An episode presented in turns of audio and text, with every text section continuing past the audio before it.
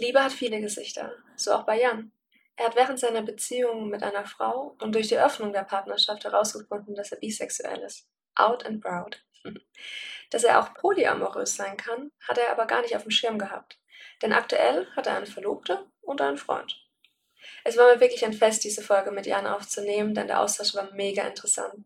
Wir haben über seine Findung gesprochen, über toxische Maskulinität und über die Entwicklung seiner Beziehung bzw. Beziehungen. Ihr könnt echt gespannt sein. Let's do it.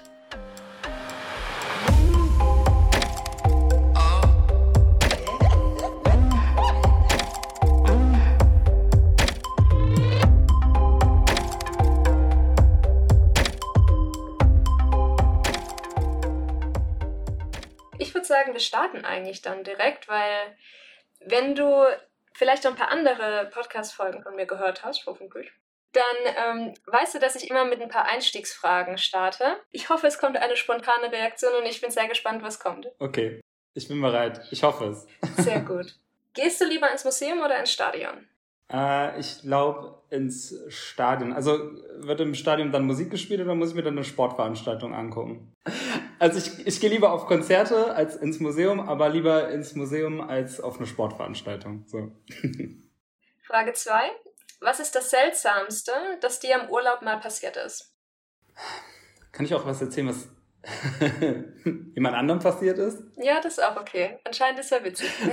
meine, Freundin, meine Freundin hatte in Thailand mal äh, einen Frosch im Bikini, im BH. Und äh, hat das den ganzen Tag, hat die den quasi mit sich rumgetragen den kleinen Froschleichnam und hat sich den ganzen Tag gefragt, was sie da irgendwie im BH drin hat und in, in dieser Ablage quasi da ja, drin. Ach so, und, da äh, drin drin. Ja, genau, genau. Oh, no. Und hat die ganze Zeit gedacht, irgendwie ist es glibberig und irgendwie ist es auch hart und oh, sie weiß nicht, was das ist und hatte den wirklich den ganzen Tag an. Oh nein. Und äh, ja, als wir dann abends wieder im Hotelzimmer waren, war sie so, boah, guck mal bitte da rein und dann habe ich da reingeguckt und dann lag da ein kleiner toter Frosch drin. Das ist das Seltsamste, was mal jemandem passiert ist im Urlaub. Okay, crazy. Ja, seitdem hat sie eine kleine Froschphobie auf jeden Fall. Ja, okay, kann ich aber auch irgendwie verstehen. Ich auch.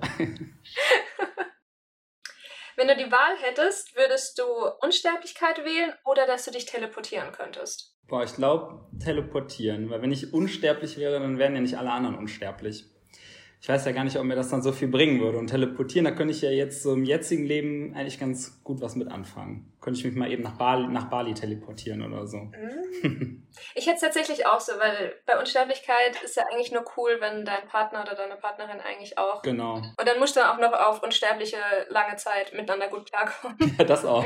Wahrscheinlich auch eine Herausforderung. Ja. Überleg mal, du kriegst irgendwie Beziehungsstress oder sowas, aber ja. ihr stirbt halt nicht. Ja. Und dann ist es halt so forever. Never ending story. ja. Wann war das letzte Mal, dass du etwas zum ersten Mal gemacht hast? Und was war das? Mm, ich glaube, das letzte Mal, dass ich etwas zum ersten Mal gemacht habe, das war vor gut einem halben Jahr oder so als ich mit meinem Freund Händchen halten durch die Stadt gelaufen bin. Ich bin nämlich bis dato noch nie mit einem Typen Händchen halten durch die Stadt gelaufen. Ja, das war auf jeden Fall auch ein erstes Mal und eine ganz witzige Erfahrung eigentlich. Ja, cool. Ja. Da kommen wir auf jeden Fall später noch mal ein bisschen drauf. Mhm. Kleiner Teaser schon. Kleiner Teaser, ja echt, so bleib dran. Ist du dein Popcorn süß oder salzig? Salzig. Auf jeden Fall. Ich bin der salzige Popcorn-Fan. Ja? Ja, absolut. Ja, irgendwie ist schon geiler. Aber im Kino kann ich kein salziges Popcorn essen, da, da passt das nicht. Ja, das, das ist auch meistens geiler, als wenn ich dann irgendwie zu Hause so gezuckertes Popcorn, das ist ja, im Kino ist es ja nochmal karamellisiert. Mhm. Und, äh, aber so zu Hause salziges Popcorn, das finde ich schon ganz nice.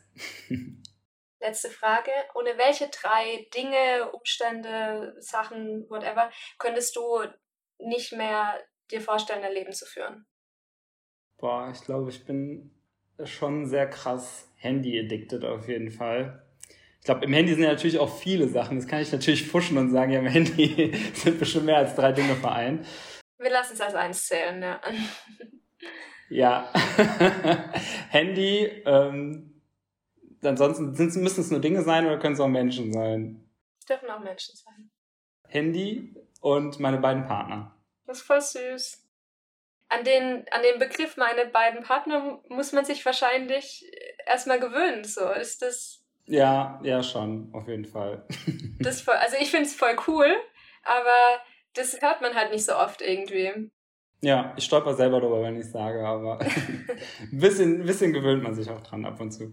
Wir wollen ja heute uns ein bisschen, bisschen austauschen mhm. zu verschiedensten Themen eigentlich, nämlich zum einmal Bisexualität, denn wir beide identifizieren uns als bisexuell. Yes. Dann zum Thema offene Beziehungen und bei dir sogar mehrere Beziehungen sozusagen. Ich freue mich tatsächlich immer, wenn ich bisexuelle Männer kennenlerne, weil ich immer noch das Gefühl habe, dass es recht wenige gibt, beziehungsweise recht wenig sichtbare bisexuelle Männer gibt. Wie siehst du das? Oder hast du mehr Bekannte oder ist es, lebe ich jetzt hier so in der Bubble?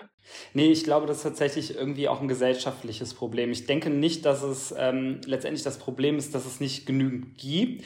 Ich glaube nur, dass äh, sehr viele bisexuelle Männer unsichtbar sein können, weil sie dann vielleicht in einer Hetero-Beziehung sind oder auch generell bisexuelle Menschen sind, wenn sie in einer Beziehung sind, eher unsichtbar, weil dann entweder wird man als hetero oder als äh, homosexuell gelesen und ähm, ich habe jetzt vor allen Dingen die Erfahrung gemacht, seitdem ich so ein bisschen auch wie Aktivismus betreibe, ähm, dass es schon einige gibt. Und ich hatte auch damals die Erfahrung gemacht, als ich mich das erste Mal in den Apps angemeldet hatte und dann auch gezielt bisexuelle Männer gesucht habe, um mich auszutauschen, dass ähm, da doch einfach viel mehr sind, als man gedacht hat. Also ich dachte vorher auch wirklich immer, ich bin alleine, weil ich kannte wirklich niemanden, also keinen bisexuellen äh, Mann und ähm, habe dann wirklich gedacht, ich keine Ahnung, gibt es das überhaupt? Bin ich irgendwie der Einzige? Und es hat mich äh, irgendwie sehr positiv gestimmt, als ich dann gesehen habe, es gibt ja doch mega viele oder einige auf jeden Fall. Mhm. Den einzigen, die einzige äh, Gemeinsamkeit, die ich auf jeden Fall feststellen konnte, wenn ich mich dann mit bisexuellen Männern auch ausgetauscht habe, war tatsächlich dann aber auch, dass die meisten ungeoutet sind. Also es gab ganz wenige, ähm, mit denen ich mal geschrieben habe, die dann wirklich äh, komplett offen damit umgegangen sind. Krass, das ist aber eigentlich das ist eigentlich voll traurig. Ich bin gerade so ein bisschen am Reflektieren, die bisexuellen Frauen, die ich kenne, die sind zum sehr großen Teil eigentlich geoutet.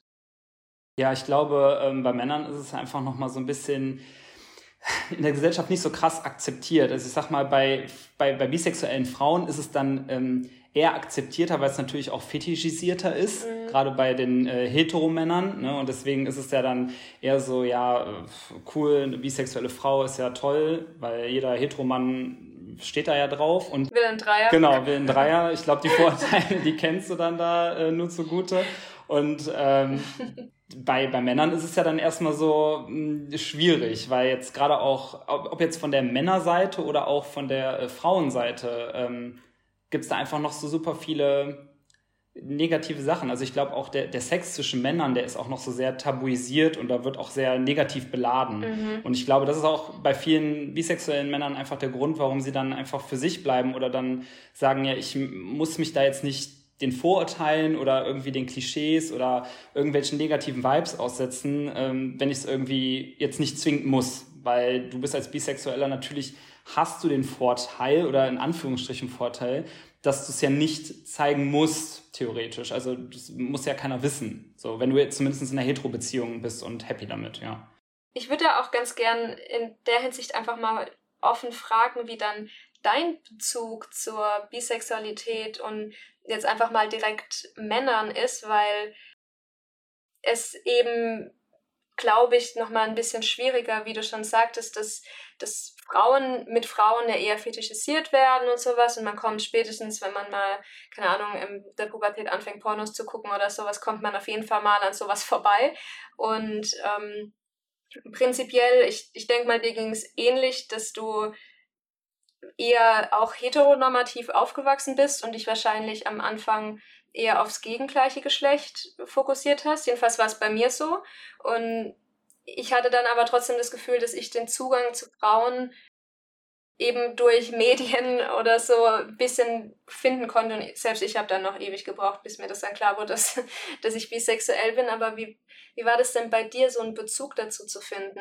Also bei mir hat das auch super lange gedauert. Ähm, ich bin in der Schulzeit vielleicht auch öfter mal irgendwie als schwul gelesen worden, weil ich ähm, ja, keine Ahnung, ich war jetzt nicht so heteronormativ. Also ich bin zwar heteronormativ aufgewachsen, aber habe mich jetzt irgendwie nicht für die klassischen Sachen interessiert, für die sich dann die meisten Jungs irgendwie interessieren. Also ich war dann eher so an, an Künsten interessiert und ähm, Fußball fand ich halt irgendwie immer super langweilig und das war halt, Fußball war irgendwie damals das Thema, mit dem sich alle Jungs irgendwie identifizieren konnten und da bin ich halt irgendwie immer außen vor geblieben. Ich habe es aber auch irgendwie nicht eingesehen, mir da das Interesse vorzugaukeln. Ähm, ja, aber wie crazy. Ich meine, das hat ja nichts damit zu tun, nur wenn du als, äh, als Mann oder als Junge keinen Fußball magst, dass du dann gleich schwul bist. Nee, ich glaube, es sind halt mehrere Sachen so. Ich habe mich dann auch immer irgendwie gerne für Mode interessiert oder habe mich dann vielleicht auch ein bisschen angezogen. Ich meine, ich bin jetzt nicht wie ein Paradiesvogel zur Schule gekommen.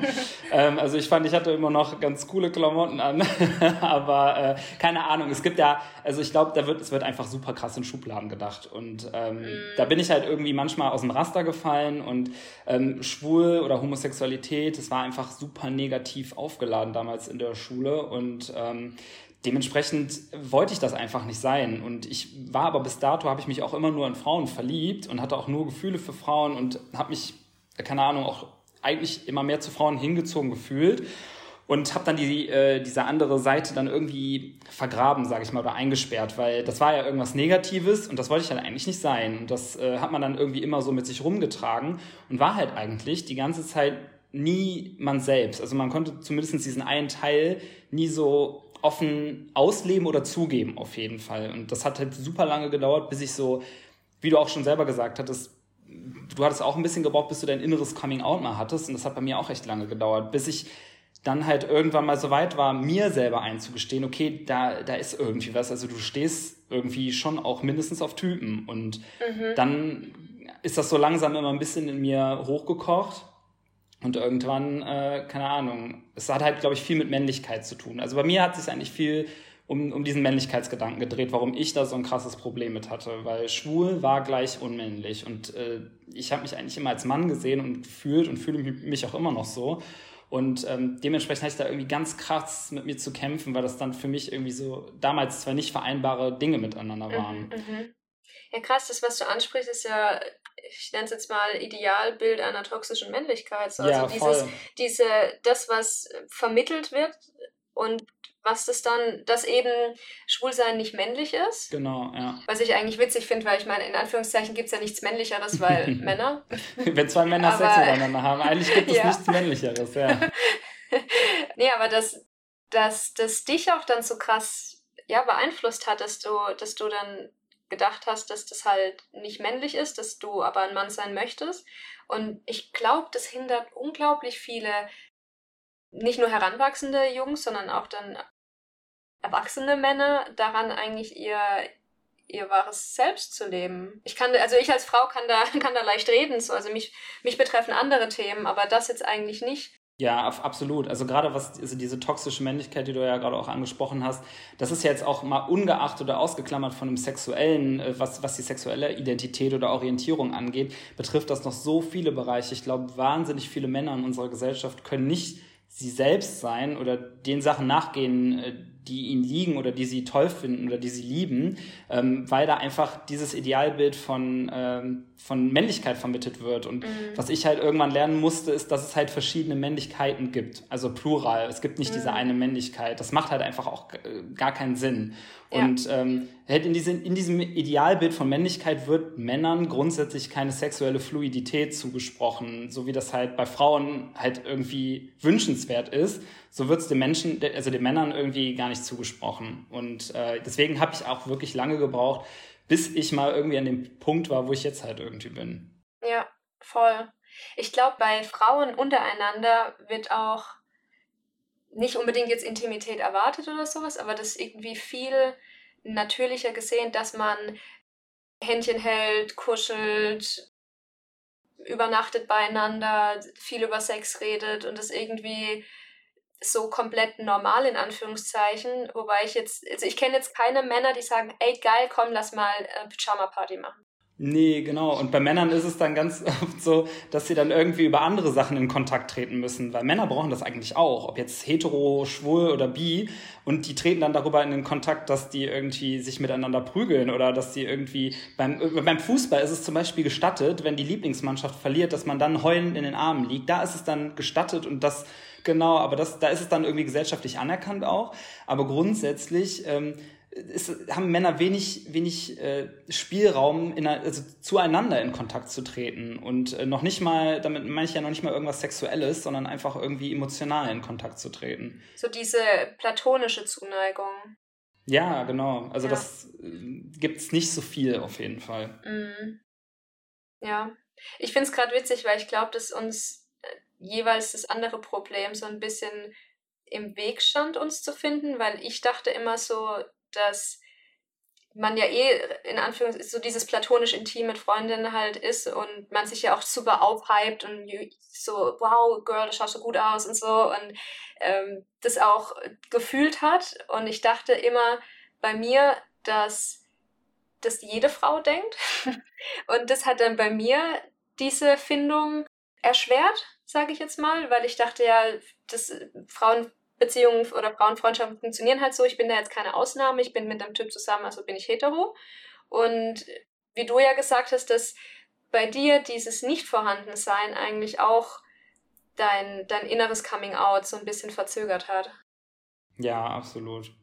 Ja, es ist halt, es ist echt verrückt. Also bei mir hat sich das dann auch irgendwie teilweise aber auch in so einer Art internalisierten Homophobie so ausgedrückt. Also ich, ich ähm, war jetzt, glaube ich, nicht krass homophob unterwegs, aber ich hatte schon eine Abneigung gegenüber äh, schwulen äh, Männern. Und ähm, das war im Grunde genommen einfach nur internalisierte Homophobie, weil ich selber nicht mit mir klargekommen bin. Ja, auf der weil du es unterdrückt hast bei dir. Ja, absolut. Und äh, ja, ich glaube, das tun eine ganze Menge Männer. Mhm. Und deswegen versuche ich da einfach so offen wie möglich drüber zu sprechen, um es anderen zu ja. erleichtern und zu zeigen, ey, das ist eigentlich super verschwendete Energie, mhm. weil ähm, wenn man sich den Sachen eigentlich, öffnet, dann ähm, geht es eigentlich einem in der Regel immer besser. Ja, voll. Was war denn bei dir so der Wendepunkt, dass du es dann nicht mehr unterdrückt hast, sondern freien Lauf gegeben hast? Es war wirklich ist ein super schleichender Prozess. Das fing dann irgendwie ganz so, so wie so ein leises Stimmchen, muss man sich das vorstellen, im Kopf, was dann immer wieder rumgespukt ist. Also ich hatte es ja bei mir irgendwie diesen Gedanken immer eingesperrt und es ist aber irgendwie zwischendurch immer wieder aufgeploppt. Und ähm, ja, irgendwie mit der Zeit, ich war mit meiner Freundin oder war ich eine gewisse Zeit lang zusammen und irgendwann standen halt so Sachen wie Hochzeit und mhm. Zusammenziehen und vielleicht irgendwann mal Kinder mhm. standen auf der Agenda und ähm, ich habe mich immer mehr mit diesem Gedanken dieser Gedanke kam halt immer höher, also öfter hoch und ich habe halt einfach gedacht, ey, was ist, wenn du mit deiner Frau, also mit deiner Freundin jetzt irgendwie 20 Jahre verheiratet ist und dann platzt du aus und dann merkst du irgendwie, du bist schwul oder so oder du bist oder auch bisexuell und dann kommt deine Frau da nicht mit klar und dann zerstörst du ihr Leben und das Leben der Kinder und dann ist das ein riesengroßes Familiendrama. Der Worst Case, aber man hat es ja auch schon am Rande mal ab und zu mitbekommen, dass dann irgendwie, ja, das dass das passiert, ne? Und das wollte ich irgendwie nicht für meine Freundin, weil ich die einfach super liebe und dann gedacht habe, ich möchte, dass sie sich bewusst ist, wer ich bin. Mhm. Und ich glaube, unterbewusst wollte ich natürlich auch wissen, wer ich bin, also mich selber kennenlernen. Und der erste Step damals war dann, nachdem ich selber für mich vermutet hatte, dass ich bisexuell bin, dass ich ähm, auf meine Freundin zugegangen bin und ähm, der erstmal versucht habe klarzumachen, dass ich glaube, dass ich bisexuell bin, ja. Das finde ich unglaublich spannend, weil das das kann ich mir so schwierig vorstellen, weil so diesen, diesen ersten Talk darüber, bevor, also bei uns ist es in der Beziehung ja auch eher fluid gewesen, dieser Übergang zwischen, wir sind monogam und ich identifiziere mich als hetero und dann merke ich langsam, okay, eigentlich glaube ich, ist da mehr und es war, war irgendwie so im Fluss und nachdem da so Dinge geschehen sind, dann haben wir uns darüber unterhalten. Deswegen wie geht man an so eine Situation ran? Äh, holt man ein Glas Wein und sagt, Schatz, wir müssen reden? Oder? nee, das, auch das hat sich ähm, so wieder so einen längeren Zeitraum eingestellt. Also ich wusste irgendwann, okay, du musst es ihr jetzt sagen und du sagst ja das auch vorher, bevor hier Steps stattfinden, die, ähm, weiß ich nicht, lebensverändernd sind. Mhm. Und ähm, hatte mir dann auch irgendwann mal so ein, so, so ein Datum festgelegt, wo ich es dann machen wollte. Okay. Aber mir ging es wirklich, als ich diesen Entschluss gefasst hatte, dass ich es machen wollte, mir ging es von Tag zu Tag immer schlechter. Also es mhm. war wie so ein Magengeschwür, was ich mit mir rumgetragen habe. Mhm. Und ähm, meine Freundin hat mir das angesehen. Die wusste, irgendwas stimmt irgendwas nicht. Und ähm, irgendwas stimmt auf jeden Fall nicht. Und dann äh, hat wir, wir saßen dann irgendwann mal abends zusammen und ähm, wir haben einen Film geguckt und meine Freundin hat mich dann einfach mega random in den Arm genommen und hat gefragt, ey, was ist los? Ich weiß, dich belastet irgendwas. Du kannst mit mir mhm. über alles reden. Oh. Und ich konnte, ich, ich konnte es nicht. Ich konnte es einfach nicht aussprechen. Es war wie, wie ein Gewicht, was bei mir auf der mhm. Brust lag und ich, ich, mein Herz schlug mir den bis, bis an den Hals hoch und das auszusprechen, das hat so viel Kraft gekostet und ich konnte sie dabei auch gar nicht angucken. Also ich habe mich tief bei ihr vergraben und sie hat gesagt, was ist los, was ist los? Ich glaube, sie hatte super Panik.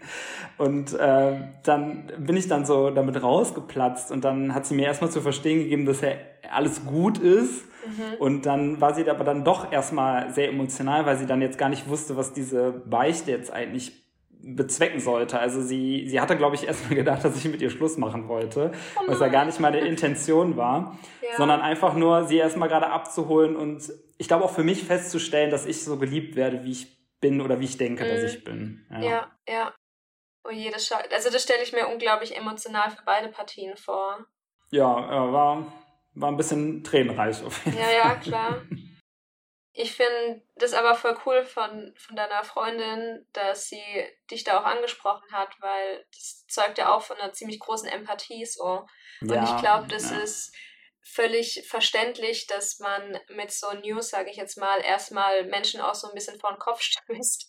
Mhm. Und ähm, ich, ich finde immer so, was dann aber zählt. Ich, ich finde es komplett verständlich, wenn auch in der Familie oder im Freundeskreis oder so, wenn manche Leute erstmal denken so, hä, was? Mhm. Und dann finde ich es aber wichtig, wie die dann längerfristig reagieren sozusagen, weil die erste News überrascht einen, wie so ein, keine Ahnung, so ein Schlag mit dem Zaunfall. Mhm. Und dann, dann muss man das, glaube ich, erstmal so verarbeiten und dann finde ich es wichtig zu gucken, was, wie reagiert man da? Und es kann auch ein Prozess sein, der länger geht. Genau, und das war bei uns auch genauso. Also es hatte auch erstmal eine Zeit lang gedauert. Wir haben super viel, also generell, wir reden einfach mega viel mhm. miteinander und ich glaube, das ist auch einfach bei so einem Thema Richtig so wichtig. wichtig. Genau. Und ähm, dadurch haben wir natürlich viele Themen angesprochen. Was bedeutet das für uns? Was bedeutet das für mich? Und mhm. ähm, was kann mal passieren? Und ähm, wollen wir das und wollen wir das nicht? Und ähm, was, was wäre der Worst Case, wenn wir irgendwelche Schritte gehen und so weiter? Und mhm. ähm, ja, dann, dann steppt man quasi so ein bisschen voran und tastet sich voran und guckt dann quasi, was da so passiert. Und genauso sind wir das halt auch angegangen.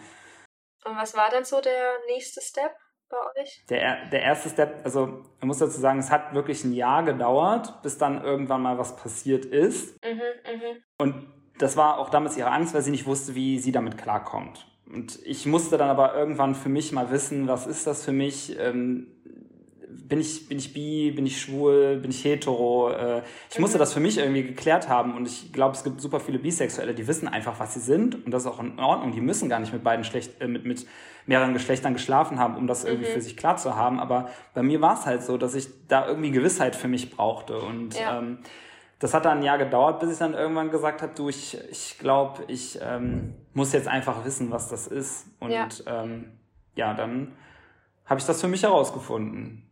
Ich kann das so krass nachvollziehen, weil, wie du ja schon richtig gesagt hast, ich meine, die Bisexualität oder die, die eigene Identifikation mit der Bisexualität setzt ja nicht voraus, dass man mit mehreren Geschlechtern geschlafen hat oder so, aber ja, genau. es kann halt, ja.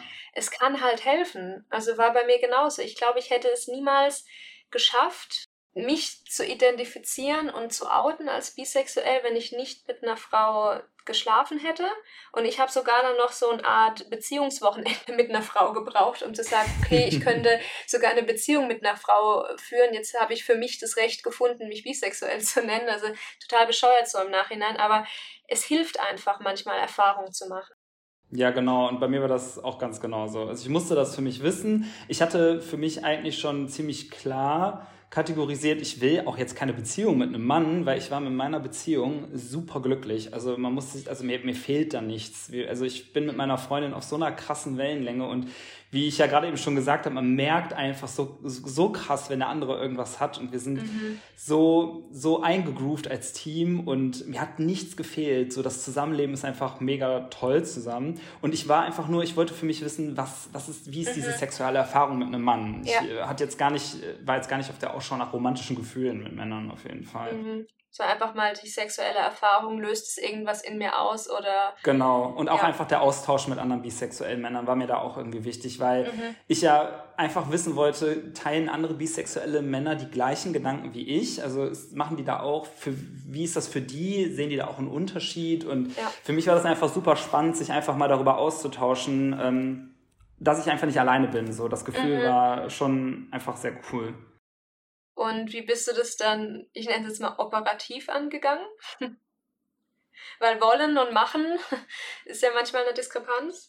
Ja, ähm, also wir haben auf jeden Fall damals Regeln aufgestellt, so wie das, glaube ich, ganz oft ist, wenn man mal die Beziehung öffnet. Und wir haben die auf jeden Fall einseitig geöffnet. Meine Freundin hatte nie den Bedarf, ähm, sich sexuell mit anderen Menschen auszuleben. Und wir sind aber halt auf jeden Fall geschlechtsspezifisch monogam geblieben. Also es war dann die Ansage, ja. okay, du kannst das mal probieren mit, mit Typen, aber äh, Frauen sind jetzt erstmal tabu und ja. da ähm, war jetzt auch bei mir nie der große ähm, Andrang quasi mhm. nach, weil ich wirklich auch happy bin mit meiner Freundin. So. Ja. Also, aber ich fühle das so, weil bei uns ist halt exakt gleich. Bloß so andersrum. und äh, ja, dann hat man sich halt die Apps runtergeladen und dann geht das eigentlich relativ, sag ich mal, easy. Ähm, ich glaube, generell bei Männern kommt man sehr schnell irgendwie auf den Punkt. Also es ist sehr viel direkter und ähm, dementsprechend, äh, ja, geht das eigentlich ganz schnell. Und dann habe ich mich halt wirklich ab und zu mal, wenn, wenn mir der Sinn danach stand und äh, die Regeln das zugelassen haben, ähm, habe ich mich dann halt getroffen. Ja. Okay. Und dann auch gleich in die Vollen oder war das eher erstmal so Date und Herantasten? Nee, das war wirklich ähm, dann ausschließlich auch zum Sex. Also klar mhm. hat man sich ein bisschen ausgetauscht. Ich brauchte schon ein bisschen den Austausch. Wenn, wenn mir jemand dann geschrieben hat, äh, hey, Lust und war super wortkarg, dann hatte ich auch schon meistens gar keine Lust mehr. Also das ist äh, so, so ganz plumpe Anmachen, die haben dann auch bei mir irgendwie nicht so gezogen. Ähm, aber ich finde das so krass, wie schnell das, also das hatte ich bei euch hört sich jetzt so blöd an, aber wie schnell das geht, wenn ich so das Gefühl habe, wenn man so, ich versuche ja schon auch Frauen zu daten und so und klar mit Corona ist sowieso alles komplizierter, aber du musst ja wie lange du schreibst und dann verabredest du dich zum Telefonieren und dann zum FaceTime und dann triffst du dich eventuell und dann gefühlt musst du erst noch einen Drachen erlegen, bis du dann so.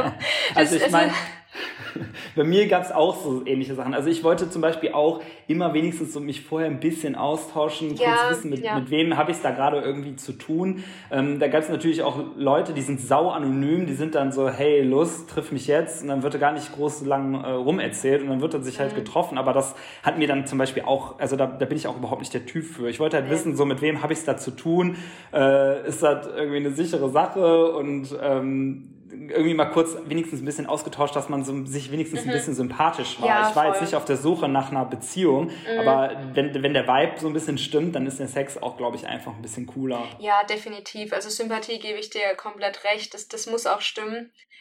Bei mir sind sie bloß diese bis zum ersten Date auch mal gut und gerne ein halbes Jahr so ins Land gestrichen. Und ja, bei mir, ich, hatte auch mal, ich hatte aber auch mal eine längere Phase, weil ich dann irgendwie, weiß ich nicht, wenn, dann hat es bei mir auch irgendwie mal ganz oft nicht gepasst wegen den Regeln und ähm, mhm. irgendwie, also man gerät ja online auch einfach mal schnell an super blöde Leute und dann hat sich das da auch, hat man irgendwie eine Zeit lang ganz nett geschrieben und dann ist das aber irgendwie ziemlich blöd umgeturnt und so. Also ich glaube, glaub, also generell, ich finde, Dating ist, also so Online-Dating, es ist auch anstrengend. Ne? Also es, es kann so halt mal ganz cool sein, aber es, also ich bin jetzt momentan zum Beispiel, ich vermisse es jetzt nicht wirklich, muss ich sagen worauf ich mich wirklich wieder freue, wenn Corona vorbei ist, weil jetzt bin ich so richtig selbstbewusst in meiner Bisexualität, bei jedem geoutet, wo ich, äh, wo ich denke, dass es wichtig ist. Und ich hätte so richtig Bock, jetzt auch mal in so ne, in die, ja, in die queere Clubszene auch mal abzugehen und sowas. Und ich werde so richtig on fire.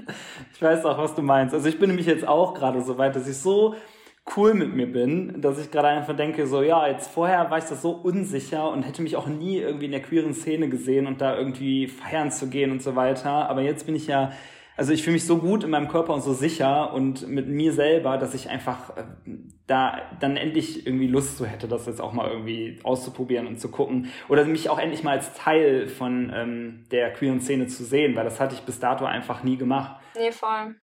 Ich war auch noch nie auf einem CSD, ehrlich gesagt. Und dann wollte ich gehen und dann äh, kam Corona. Ja, Corona, Corona hat mir auch einen Strich durch die Rechnung gemacht. Ich war auch äh, noch nie auf dem CSD, noch nie irgendwie schwul feiern oder äh, sonst irgendwas. Da bin ich auch komplett. Und erst als ich jetzt gerade quasi wirklich damit klargekommen bin, kam wirklich Corona auch und dann gab es die Gelegenheit einfach nicht dazu. Das heißt, wir werden einfach beide richtig krass eskalieren, wenn es wieder geht. Wahrscheinlich. Ich würde gerne noch mal einen Schritt zurückgehen, weil du jetzt so meintest, okay, dann hast du dich mit, ähm, mit Männern getroffen und so und dann auch zum Sex. Wie war das denn gerade das erste Mal? Weil ich erinnere mich, dass ich damals, bevor ich das erste Mal zu einem Date, wo es mit einer Frau alleine gegangen bin, wo man schon wusste, okay, das wird definitiv eigentlich in der Kiste landen, ich war so nervös. Ich habe es beinahe abgesagt, weil ich so Angst hatte, dass es vielleicht doch irgendwas an meiner Beziehung ändert oder dass ich das vielleicht nicht, nicht schaffe oder dann nicht performe oder so. Ich habe mir jetzt so viel Druck gemacht und war ein bisschen ängstlich, sage ich jetzt mal, und bin danach auch super schnell wieder nach Hause gegangen. Das hat mir total leid im Nachhinein. Ähm, und dann war alles gut und es war dann im Endeffekt eine positive Erfahrung, aber davor, ich war komplett am Arsch. Wie war das bei dir?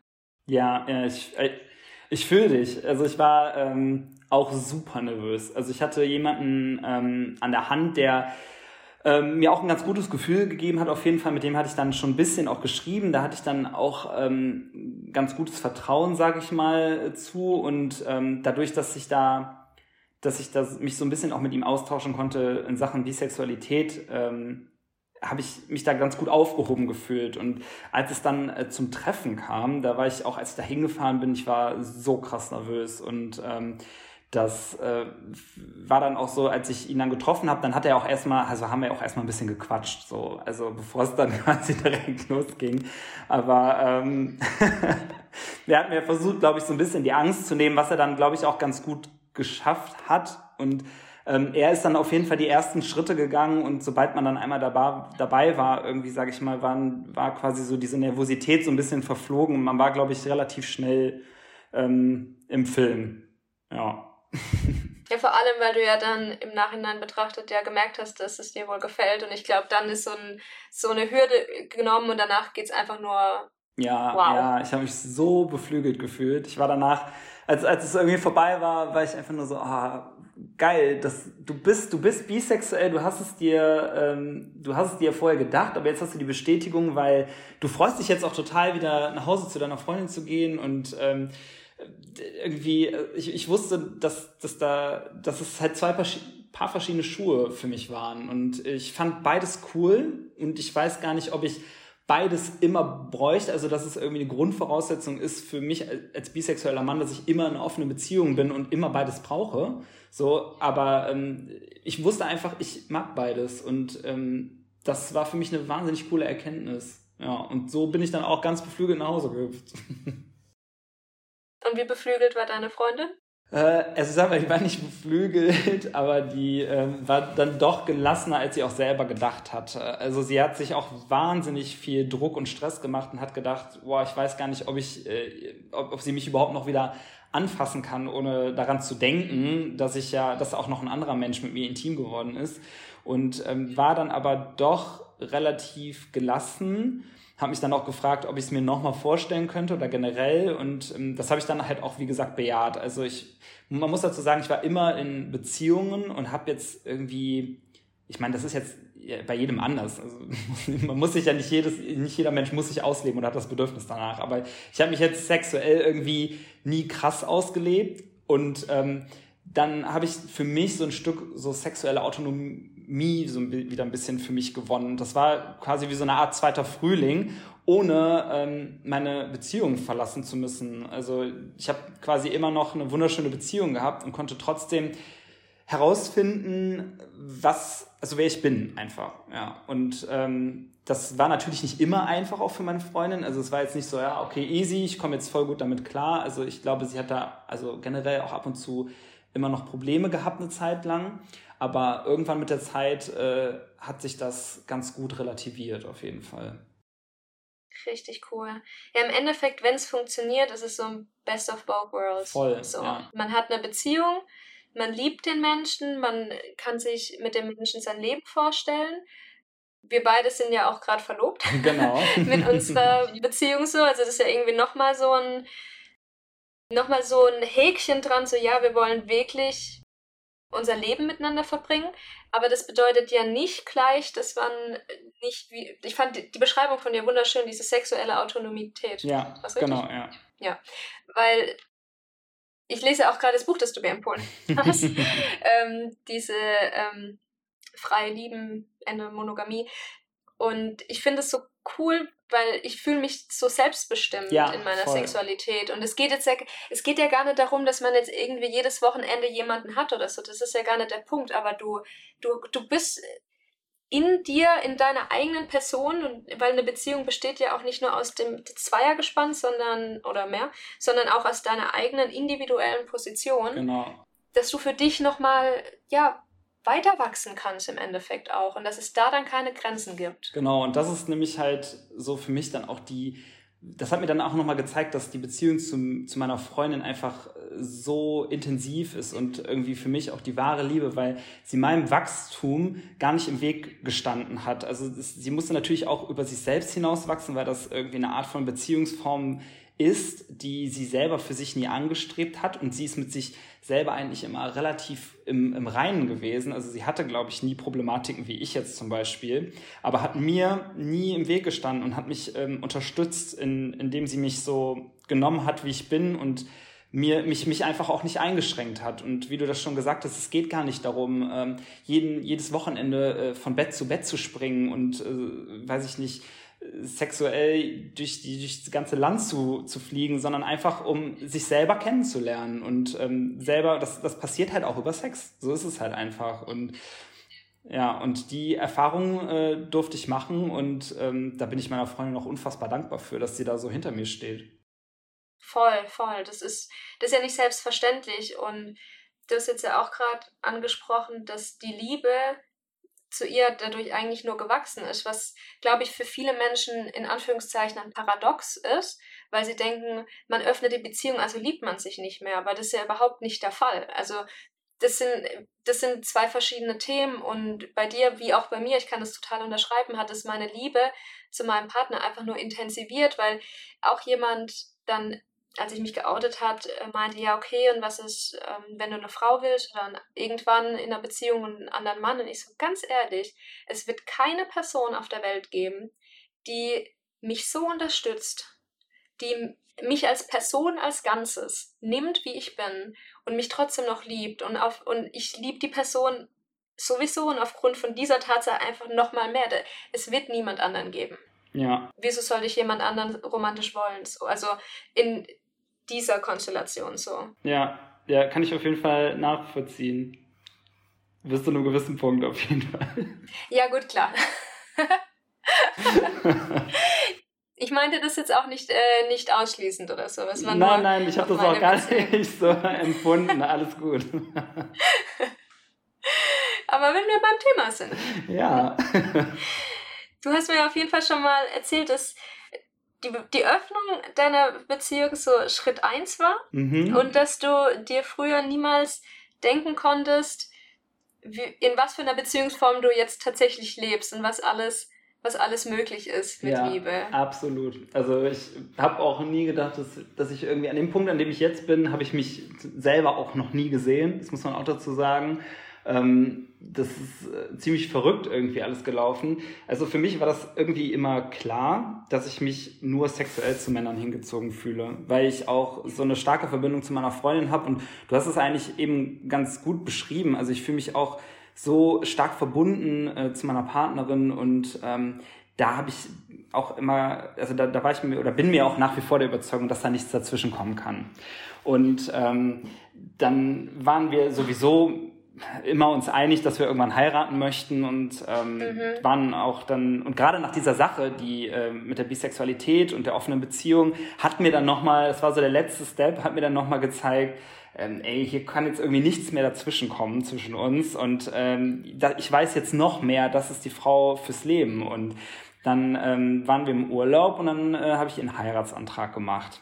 Okay, ich bin kitschig romantisch. Wie hast du den Heiratsantrag gemacht? Da muss ich noch mal dazwischen Okay, gut, dann eine, eine ganz kurze, kurzer Umschwenker. Wir waren in Kapstadt und ich wusste nicht genau, wo ich es machen möchte.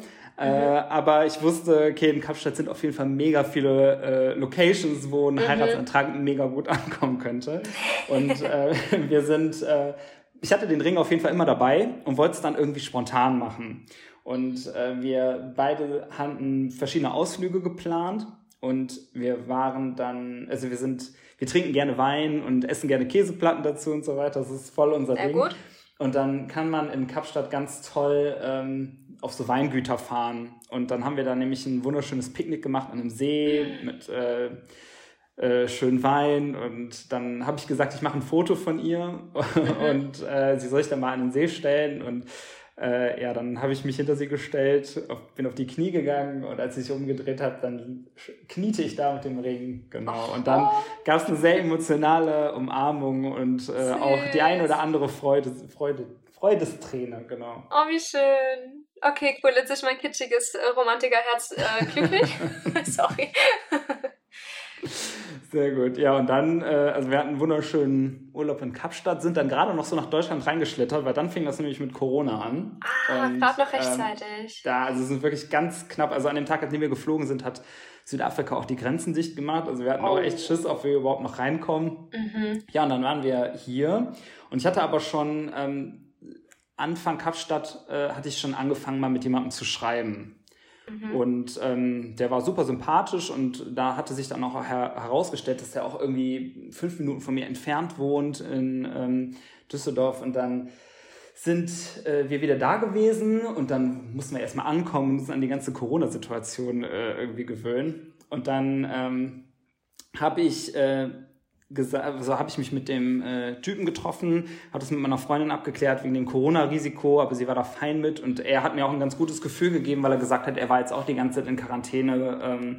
und äh, ja, dann haben wir uns getroffen und ähm, haben uns ganz gut verstanden und haben dann gesagt, ja komm, oder er hat gesagt, während Corona wäre es ja eigentlich ganz äh, cool, wenn wir da irgendwie exklusiv bleiben, weil ähm, da ja immer dieses Virus, diese Virusinfektion da irgendwie mitschwingt. Und ähm, ja. wir wussten ja. ja. damals auch noch gar nicht, wie lange Corona geht. Man hat ja gedacht, das ist jetzt in einem halben Monat, einem Monat vorbei und jetzt sind wir ja jetzt schon bei einem Jahr.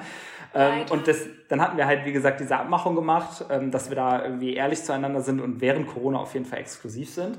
Mhm. Ja, und dann habe ich mich halt ab und zu mit ihm getroffen und dadurch, dass der Lockdown dann kam, habe ich mich dann auch ab und zu mal mit ihm so zum Joggen getroffen und ähm, halt einfach ein bisschen mehr Zeit auch mit ihm verbracht, als ich das jetzt vorher auch mit ähm, Dates gemacht hatte. Ja, und so nach der Zeit, also ich habe schon relativ schnell festgestellt, dass er irgendwie anders ist als die anderen Typen, die ich bis dato jetzt so getroffen hatte.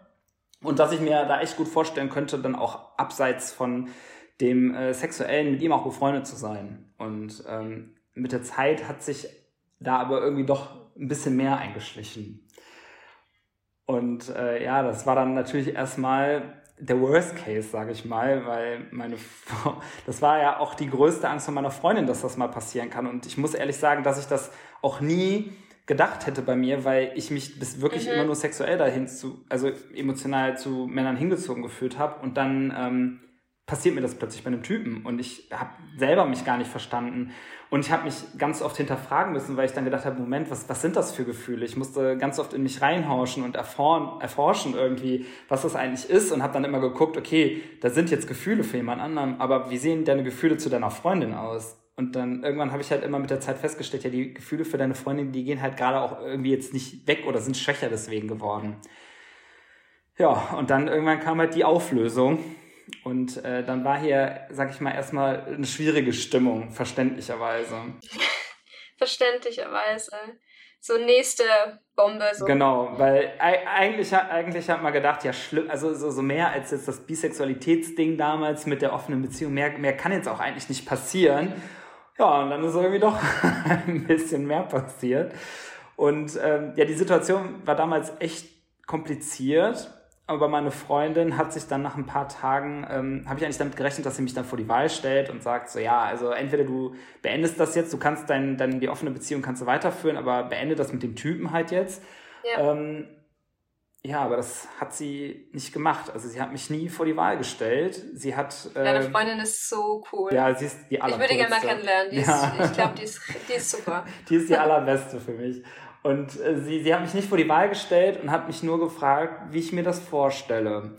Und mhm. ähm, hat mir dann noch in einem mitgesagt, ich kann dir deine Gefühle nicht verbieten. Und sie will mir meine Gefühle nicht verbieten. Sie hat gesagt, was wäre ich für ein Mensch, wenn ich wüsste, dass du Gefühle für jemand anderen hast mhm. und ich dir die verbieten würde. Und wow. das war so groß von ihr damals. Das ist ähm, richtig groß, ist oh mein Gott. Wahnsinnig groß. Und ich weiß, dass ihr das super schwer gefallen ist und dass es immer danach auch noch super viele Situationen gab, die ihr super schwer gefallen sind, weil wir, wir sind alle so aufgewachsen, dass wir nur dieses eine Verständnis von Beziehungen haben. Ja. Und ähm, da hat sie sich auch absolut wohl drin gefühlt und fühlt sich auch, mhm. glaube ich, nach wie vor wohl da drin. Das ist ja auch super in Ordnung. Und ich habe mich da auch immer sehr wohl drin gefühlt. Jetzt haben die Umstände aber ergeben, dass für mich auf jeden Fall gerade schon mal ein anderes Modell vielleicht auch Sinn machen würde. Mhm. Und ähm, ja, dann sind wir hingegangen und haben Step by Step geguckt, wie kann man Sachen miteinander vereinen und wo führt das Ganze hin. Ja. Wow. Und jetzt habe ich einen Freund. Noch dazu. Yay! Das ist so sweet. Ich finde das, find das so cool und das ist jetzt auch wundervoller Bogen zu der Anfangsfrage, dass du dir ja neulich getraut hast, mit ihm Händchen halten spazieren zu gehen. Genau. ich finde das mega. Wie ist denn, wie ist denn die Situation so aktuell? Wie kann ich, weil ich kann mir das einfach aktiv nicht, nicht so vorstellen, wie das dann auch so im, im Alltag läuft. So. Also mhm. hast du so halt feste Tage, wo du bei ihm bist und, oder macht, macht ihr zu dritt viel zusammen oder wie, wie kriegt man da drei Menschen unter einen Hut? Weil manchmal ist es schon schwierig, zwei Menschen so unter einen Hut zu kriegen. Ja, voll. Wie, wie macht ihr das? Also das, das, wir versuchen, das Ding ist, es leben einem ja relativ wenig Leute vor, wie sowas aussehen kann. Und man muss dazu sagen, ja Polybeziehungen sind super individuell. Also es gibt da so viele mhm. verschiedene Konstellationen und jeder, je, es kommen drei Menschen zusammen. So, und das, das, das heißt, es gibt drei verschiedene individuelle Bedürfnisse irgendwo. Und mhm. man groovt sich, glaube ich, relativ natürlich ein. Also ne, man muss natürlich irgendwie dann auch immer abwägen, wie kommt meine Partnerin vor allen Dingen dann mit bestimmten Schritten klar und so weiter. Mhm. Aber wir wohnen nicht zu dritt zusammen. Also ich wohne mit meiner mhm. Freundin zusammen. Ja. Und ähm, mein Freund, habe ich ja gerade schon gesagt, wohnt fünf Minuten entfernt. Fünf das ist Minuten. also die, die. Das ist halt auch super Luxus, ne? Super Luxus. Deswegen geil. funktioniert das auch äh, super easy momentan auch mhm. alles. Ähm, aber es ist halt so, durch Corona kann man jetzt auch sowieso gar nicht so viel machen. Aber äh, ich bin dann auch mal so zwei, drei Tage äh, bei ihm oder arbeite dann auch mhm. bei ihm, damit ich auch einfach mal einen Szenenwechsel habe. Und ähm, mhm. ansonsten machen wir aber auch so ab und zu was zu dritt und das funktioniert eigentlich echt gut. Also ich muss sagen, dass ich auch echt ein Jackpot damit habe, dass meine Partner sich beide richtig gut verstehen. Die sind beide Voll. so super respektvoll gegenüber, also gegenüber mhm. und äh, also es ist wirklich schon es ist ein Träumchen, sage ich mal. Also wenn wenn meine Partner dann auch irgendwie miteinander Spaß haben, dann geht mir hier echt das Herz auf. Und das ist, ähm, keine Ahnung, so Gefühle kann ich gar nicht beschreiben. So was hatte ich bis, bis vorher noch nie. Also wenn man dann so sieht, dass man zwei Menschen, die man so sehr liebt, dass die miteinander sich auch einfach gut verstehen, das ist äh, ein unheimlich schönes Gefühl. Mega. Aber die sind sozusagen in, ich nenne es mal freundschaftlicher Basis sozusagen. Ja, genau, ja. Also er ist, er ist schwul, das heißt, ist jetzt, also ah, okay. wenn beide jetzt sagen würden, äh, wir würden jetzt gerne mal was ausprobieren, dann würde ich da nicht im Weg stehen. Also generell haben ja beide das gleiche Recht wie ich. Es muss halt nur abgesprochen mhm. werden. Wenn jetzt beide sagen, ja, lass wir jetzt mal trotzdem irgendwie wieder die Beziehung öffnen, ähm, dann kann ich das denen halt nicht verneinen. Da muss ich halt auch gucken, wie ja. ich damit klarkomme. Aber ja. ähm, ich wäre super egoistisch, wenn ich wenn ich sagen würde, Poli nur so, wie ich das halt definiere und anders, anders halt irgendwie nicht. Und ähm, dementsprechend äh, ja, also die haben nichts untereinander, es ist eine freundschaftliche Basis und mhm. ich bin halt mit denen zusammen. Es ist halt so ein V-Konstrukt, mhm. nennt man das, glaube ja, ich. Ja, genau, so ein V. Ich glaube, wenn, wenn die jetzt noch was äh, hätten, so, dann wäre es eine Triade. Genau, genau, dann wäre es eine Triade. Yes. Ich habe äh, Research betrieben. ich auch ein bisschen. Viele Bücher gelesen dazu. ja, ja, wahrscheinlich, weil, wie du sagst, es gibt ja nicht so viele Menschen, die die dir sowas vorleben. Nee, absolut. Ich denke mal so, so und selbst der, der Rat von Beziehungen oder gerade wenn man jetzt irgendwie heiraten möchte, diese wundervollen Ehevorschläge oder mhm. was man sich raten würde. Selbst das ist ja manchmal Bullshit. Ja, so. voll. Also und dann, dann hast du ja nicht mal, nicht mal wirklich äh, Vorbilder, sage ich jetzt mal. Nee, hatte man gar nicht. Und also es gibt jetzt, glaube ich, so langsam auf jeden Fall mal ein paar Leute oder Paare oder Polybeziehungen, mhm. die sich auf Social Media ein bisschen größer präsentieren, ja. ähm, was mir auch damals auf jeden Fall geholfen hat. Und ähm, aber grundsätzlich muss man da, äh, glaube ich, dann auch ein bisschen noch immer seinen eigenen Weg finden, weil es ja eben super individuell ist bei jeder Beziehung und jeder Mensch ist irgendwie anders und ja, das muss man dann irgendwie dann zum Teil auch einfach selbst herausfinden und selber antasten mhm. und selber gucken, wie geht's jedem mit jedem Schritt und ähm, dann einfach gucken, dass man alles irgendwie anpasst, aber auch immer dazu bereit ist, auch mal einen Schritt zurückzugehen, wenn irgendwas nicht funktioniert. Ja, ja. Ja, ich kann mir gut vorstellen, ich meine, Beziehungen sind sowieso immer davon abhängig, wie gut die Kommunikation untereinander läuft. Aber ja. gerade wenn man so eine, ich nenne es mal so eine V-Verkettung hat, so, dann ist es ja noch krasser, weil, wie du schon gesagt hast, es ist jetzt nochmal eine weitere Person, die nochmal ihre eigenen individuellen Bedürfnisse mit in den Ring wirft.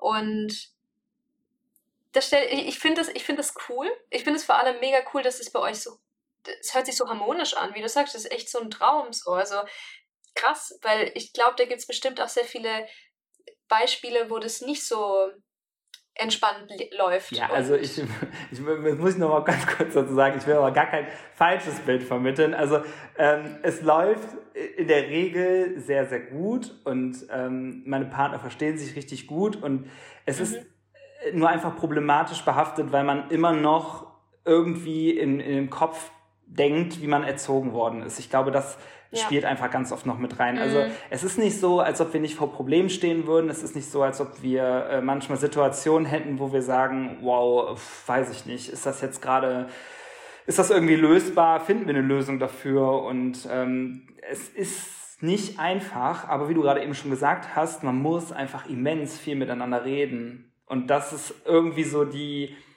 die Quintessenz aus allem. Einfach viel reden, Kommunikation und versuchen empathisch zu sein und für alle das Beste zu finden, ja.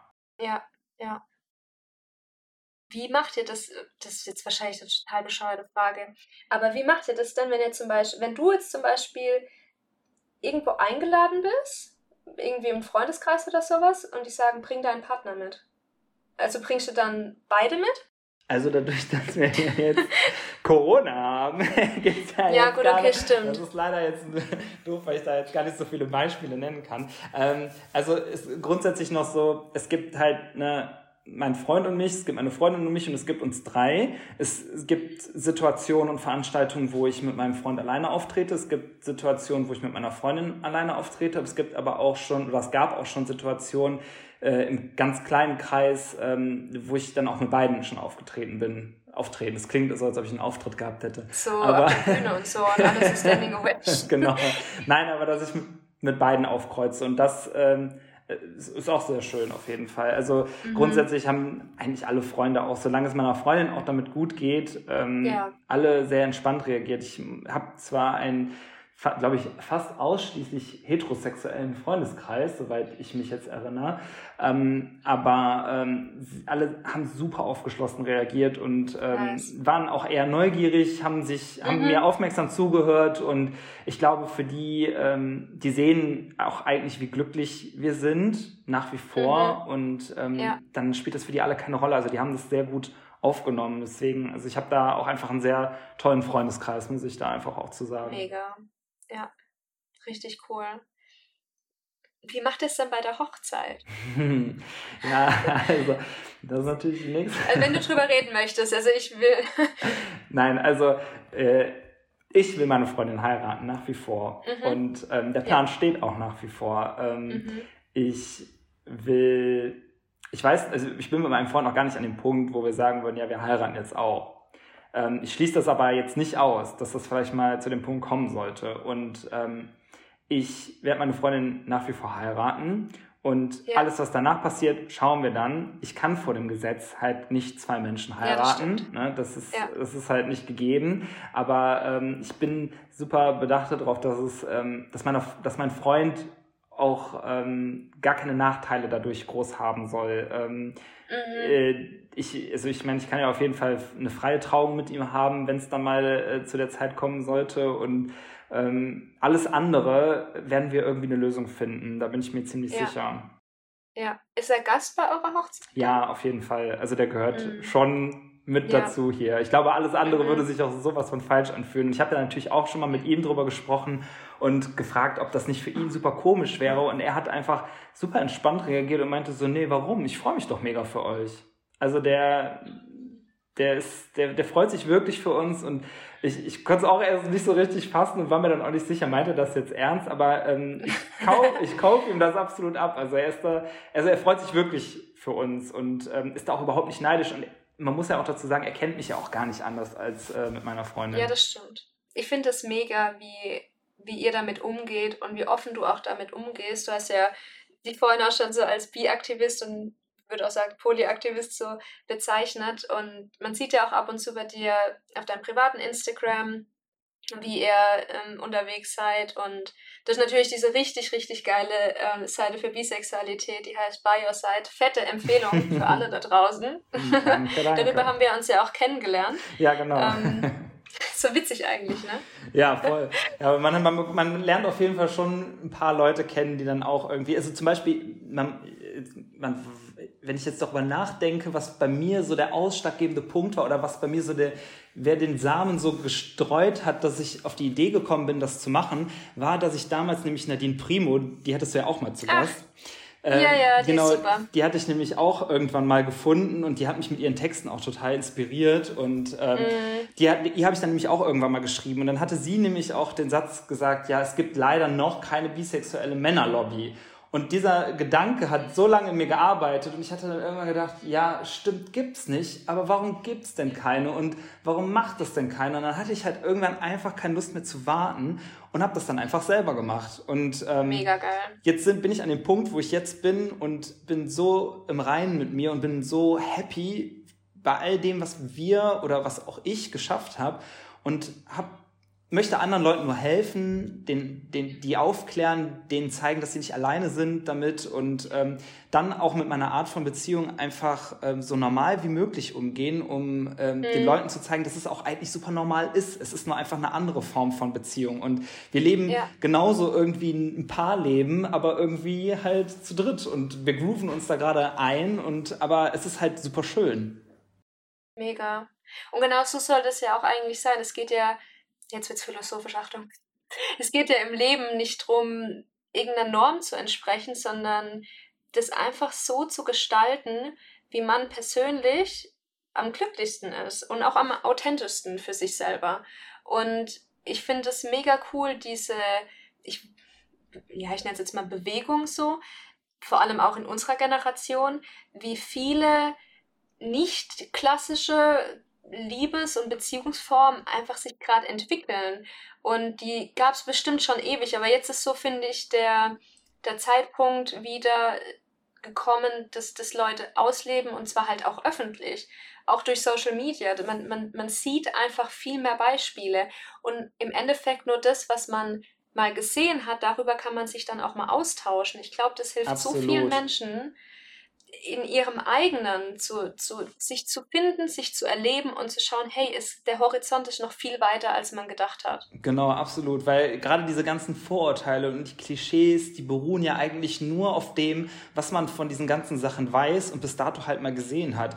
Und wenn das halt einfach super wenig ist, dann werden diese Klischees und Vorurteile halt auch nie ausgeräumt. Und deswegen muss es halt mutige Menschen geben, die sich dann halt mal einfach so ein bisschen trauen, Glück, trauen, glücklich zu sein, muss man ja einfach so sagen. Die, die sich trauen, glücklich zu sein und so zu leben, wie sie es möchten, auch wenn das erstmal nicht der Norm entspricht.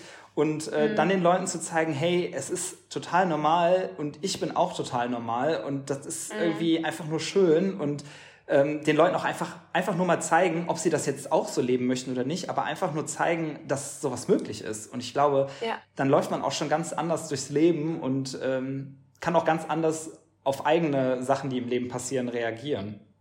Wow, das fand ich jetzt gerade ein mega Schlusswort. sich trauen, glücklich zu sein. Ja, das sollten sich viele Leute einfach mal vornehmen. Ja, mega.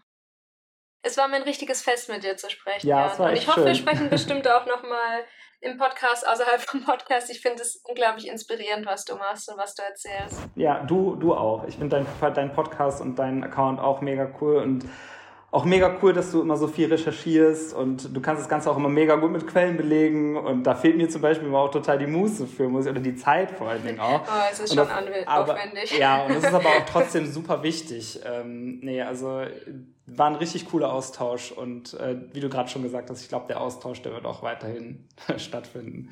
Ja. Vielen lieben Dank dir. Nicht zu danken.